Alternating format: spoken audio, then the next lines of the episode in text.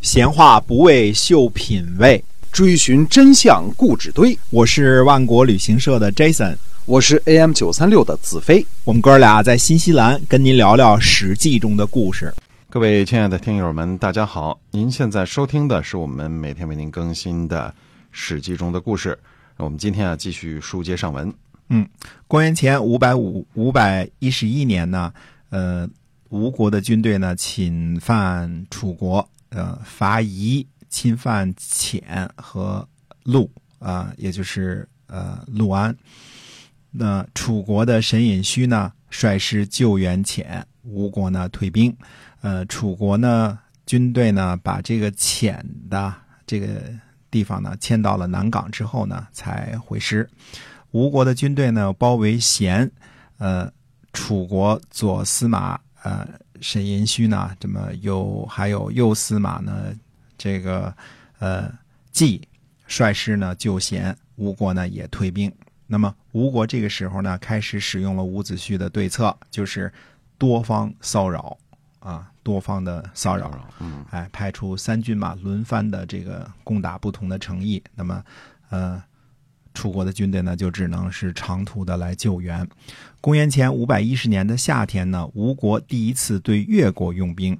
那么越国呢，呃，看上去呢是楚国的盟友，一直在各种战争当中，包括这个水师啊，支持这个呃楚国啊，从楚灵王那时候就开始了。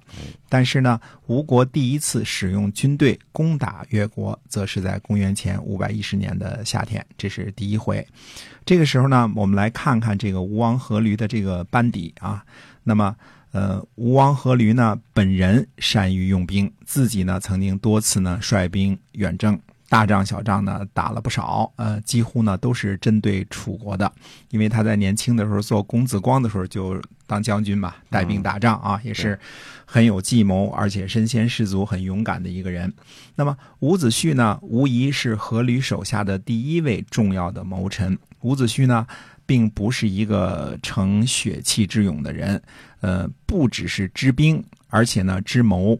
伍子胥呢，给吴王阖闾谋划的都是百年大计，都是长久之计。这一点呢，可能比他善于行军打仗更加的难能可贵。那么，坊间的传说或者戏剧啊，基本上把伍子胥呢描述成了一个能征惯战，但是呢，呃呃，心胸狭窄，呃，专心报仇的这么一人。历史上的伍子胥呢，可能比这个形象呢要高大很多啊。当然，这个吃瓜群众喜欢这个有仇报仇、有冤报冤的故事啊，这样很痛快嘛，对吧？有一种。嗯，把科长揍了一顿的感觉，对吧？嗯，现实生活当中，其实你是不能把科长揍一顿的啊，也不敢。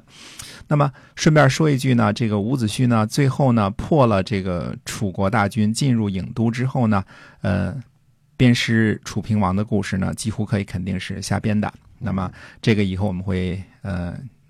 等一下，几集会过会仔细的讲啊。那么编的人呢，其实也是为了迎合这个吃瓜群众的喜欢快意恩仇啊，呃，喜欢观赏这种淋漓尽致的复仇的场面的原因啊。这个我们再说啊。那么伍子胥给吴王阖闾谋划的是什么呢？是霸王之业，想要让吴王阖闾呢做齐桓公、晋文公那样的人物，成就春秋时期最高的政治理想。他本人呢要做管仲，啊，要名标青史，报仇呢是他生活当中的一部分，但是绝对不是他的全部啊。这个，呃，我们先这个说清楚啊，这个人没有那么的渺小，那不是这个侠女十三妹啊，这是不一样的。不是只为了报仇活着啊。对的。那么吴王阖闾另外一个重要的手下呢，就是孙武子，呃，在吴国呢当将军，对吧？嗯。呃。这位写下《孙子兵法》的这个这个伟大的军事理论家啊，同时也是一个非常成功的将军。嗯，特别是在呃练兵啊、行阵这方面，我想孙武的功劳是大大的。那吴国的军队呢，行阵整齐，训练有素。这个以后我们在各个不同的战争当中都会讲啊。这个呃，因为打仗军阵一乱了之后，那就没有办法这个再打胜仗了，对吧？那么。呃，吴国呢，这个呃，怎么说呢？这个后来军队战无不胜的一个重要的原因就是军队训练有素。那孙武子孙武呢，他只是一个军事天才，似乎没有太多的参与吴国的政治和战略的制定，所以呢，史书上呢对他呢记载并不是很多。呃，这个，嗯，我们中国人记事儿啊，这个。只在于这，只在于思想啊，这个大阵啊，这这些个东西啊，对于这个技术上的东西是不怎么，呃，过多的参与的，因为这是是吧？哎，这小人之事，对吧？觉得没，就 上不了大雅之堂。对，包括什么武器啊？你看，我们我们知道这个这个武器，说那个时候有什么武器，什么青铜器，什么很多都是从这个考古当中知道的。对，哎，并没有记录说当时能够生产什么样的这个弓弩，对吧？什么这个呃什么箭矢啊，或者是什么样的工程武器都没有，对吧？对。呃，这个战国的时候有一有一则这个公输班的那个，还是还是属于类似这个柱子这个。写写这个理论的时候写的，主要还是记录思想。呃，我们的城池怎么造，都是从考古当中发现的。对，呃，什么呃钟怎么造，什么这些啊，就几乎都没有。除了一本这个，呃，我们说这个这个齐国写一本这个工艺方面的书以外啊，这个都没有没有什么太多的记载。所以，呃。但是吴国呢有一支能够战无不胜的军队，这跟孙武子呢是离不开，啊，就是脱离不了干系的啊。这个吴王阖闾呢手下的另外一个人呢就是太宰伯嚭。那么，呃，这个人呢是在西宛这个被陷害之后呢投奔吴国的，所以伯嚭呢，呃，是伯家的，这是肯定没错了啊。那么有人说他是细婉的儿子。也有人说他是细婉的侄子，总之呢是下一辈的，呃，基本上是侄子的可能性呢比较大。那么细婉呢是，呃，亳州离的儿子。无论伯嚭是细婉的儿子还是侄子呢，肯定也都是大有大本事的人。但是史书上一般都怎么记载伯嚭呢？说伯嚭是亳州离的孙子，而不是说他是这个细婉的儿子或者侄子。所以这个我们说这个是细婉的。侄子的可能性比较大啊，因为这个西婉被杀嘛，所以这个伯嚭呢就跑到吴国去了。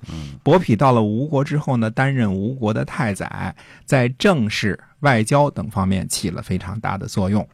但是呢，伯嚭这个人呢，呃，好贪污，这个啊。嗯，品行不太好哈。哎，而且呢，不直接给吴王提意见，都是这个绕着圈的说，好好揣摩上意，所以这个老进谗言啊。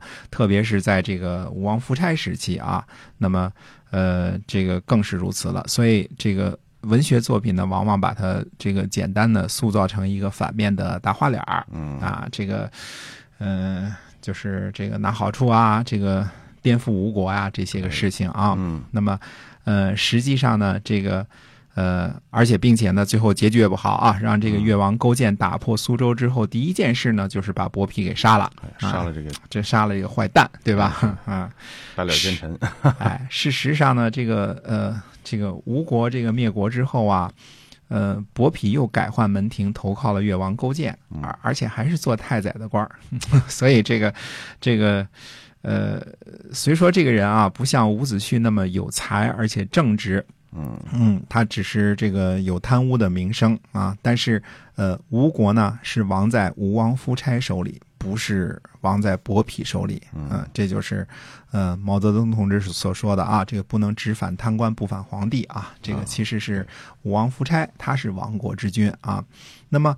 呃，当时呢，吴王阖闾的这个另外一个优势呢，就是属于什么呢？属于金属的开采和冶冶炼。嗯，大家都知道啊，从大禹那个时候起啊，这个呃，楚国所在的这个荆州和吴国所在的这个扬州啊，都是供奉金三品的地方。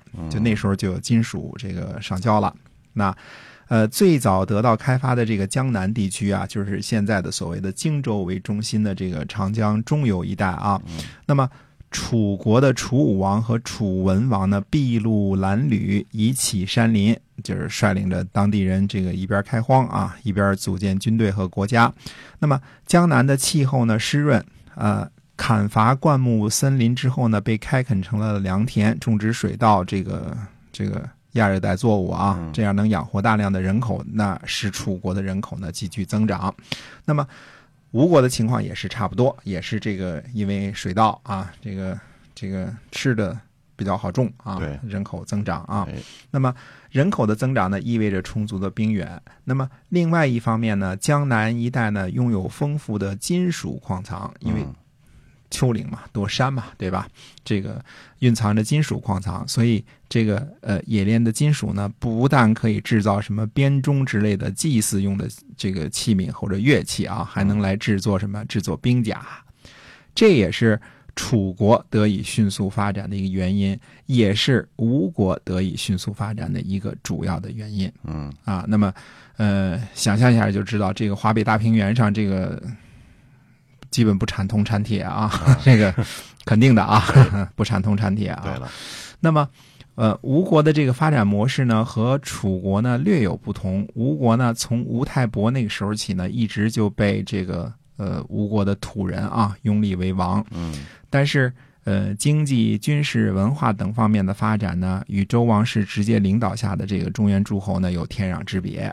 那么吴国呢，一直都是处于比较这个荒蛮落后的状态。虽然这个，呃，周初的时候啊，吴国的一支被封到了虞国，就是这个假道伐国这个灭掉的那个虞国啊。那么，呃，和王室呢有过短暂的接触，但是由于山高路远呢，吴国基本上都是独立生存于东南的荒蛮一隅，属于一个呃被遗忘了的一个呃部落，这个小小小的部落，因为我们讲了那么长时间的这个这个春秋啊，基本上都没有提过吴国这么一回事儿，嗯直到什么时时候呢？直到这个呃，直到呃申公吴臣出使。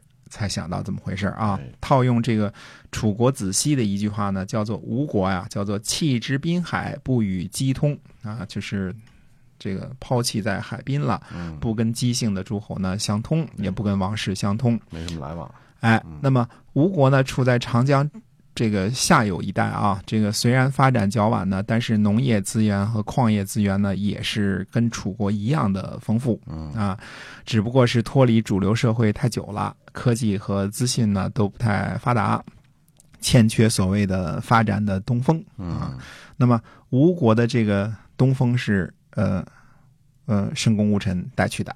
那么呃，而且当时吴国是怎么回事呢？在这个申公吴臣出访之前呢，他是等于是文化事业应该也是相对的落后的。呃，贯彻落实周礼呢，不像中原诸侯那样整天拼文啊，整天这个讲究啊，对吧？嗯哎，直到吴王寿梦这个这个继位之前呢，吴国等于是就根本没有历史记载，也没有纪年呀，也没有什么这个呃文化呀、天象啊、政治组织啊这些什么都没有。嗯嗯，这种情况就跟晋国早期挺相似的啊，这个都没有记录下，谁是谁都没记录下来。那么申公出申公乌臣来出访的时候呢，是在吴王寿梦的二年，也就是吴王寿梦刚当王的时候。嗯呃，虽然没有特别明确明确的记载啊，但是我自己呢非常的深深的这个相信啊，就是申公乌臣呢带给吴国的不只是兵阵和战车啊，还有军阵行列啊，而且呢包括什么，比如说纪年呐、政治制度啊、文化潮流啊、伦理观念呐、一切这个周礼啊这些先进的东西，都是申公乌臣带给吴国的。那么申公乌臣呢？呃，辅佐这个楚庄王的一些个记载来看啊，这个人不只是在兵法战阵方面颇有造诣啊，智慧和修养也是数一数二的，嗯、非常的厉害啊。那么，呃，申公乌臣父子呢，从这个公事上来讲呢，要上报晋国国君收留知遇之恩；从私人方面来讲呢，要报复这个楚国子仲和子反子反的这个灭门之仇。所以，对吴国呢，肯定是知无不言，言无不尽的。再加上晋吴在讲究血统的时候是一家嘛，都是姬姓的，对对吧？嗯那么，呃，这个在楚国的后方强大起来，这个吴国啊，无论是于公于私呢，都肯定是这个大大有利于晋国而有害于楚国的。那那肯定也是有利于申公吴臣父子的，跟他们这个思想都是一致的嘛，对吧？那么吴王寿梦这个人呢，他是很有眼光的一个君主，他对于这个申公吴臣提出来的这个联合这个呃晋国这个呃抗击楚国的这个构想呢，十分赞同。那么吴国方面呢，呃，虽然说落后，但是它鱼米之乡，而且我们前面猜测过了，可能有这个这个富饶的矿产资源啊。那么呃，再加上这个深宫无尘的东东风，所以发展势头呢十分的迅猛。那么呃，其实很早的时候呢，就开始这个呃跟这个楚国打仗了。那么以这个楚国的这种为事为人处事的方式啊，基本上从楚武王、楚文王那个时候就开始东征西讨了，就是呃广地千里，灭国无数了。那么江汉之间的这些姬姓的诸侯国呢，基本上打的打，灭的灭，或者要不就当附庸国了啊。这个也可以想象，像。这个长江下游的吴国，那肯定是经常遭受这个楚国欺凌和骚扰的地区啊，这可以想象一下啊。那么，呃，所以呢，吴国呢肯定是这个视楚国为强大的这个敌人和对手啊，也很恐惧啊，这是很自然的事情。所以呢，楚国呢被新兴的吴国呢是视为头号敌人。那么，呃，再多说一点呢，其实申公乌臣这个外交思想啊是。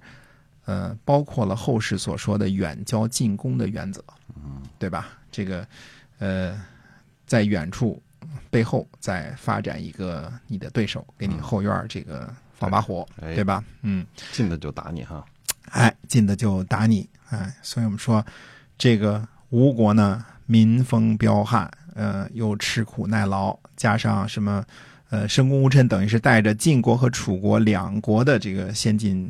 理念和技术去的，对吧？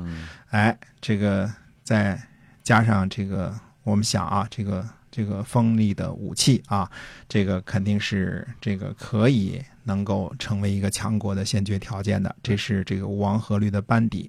那么说现在了，包括出土的一些个呃吴王这个这个吴王夫差剑呐，越王勾践剑呐，以及我们现在到了苏州，还可以去虎丘。对吧？虎丘剑池啊，据说那个是吴王阖闾的铸剑池，也有人说呢，那是吴王阖闾的坟墓。总之呢，这个当时呃，虽然历史上没有记载，但是吴国的这个青铜器乃至于铁器的这个冶炼技术呢，已经发展到了很高的水平了。嗯，对了，嗯，就说这个批判的武器不能代替这个武武器的批判啊，这个还得有有这个拳头硬才行呢。所以他的。军工也是非常非常的发展的，非常发展的到一个很高的水平了的，已经很发达了。嗯，是的。那我们今天啊，史记中的故事呢，先跟大家聊到这儿了。感谢您的收听，我们下期节目再会，再会。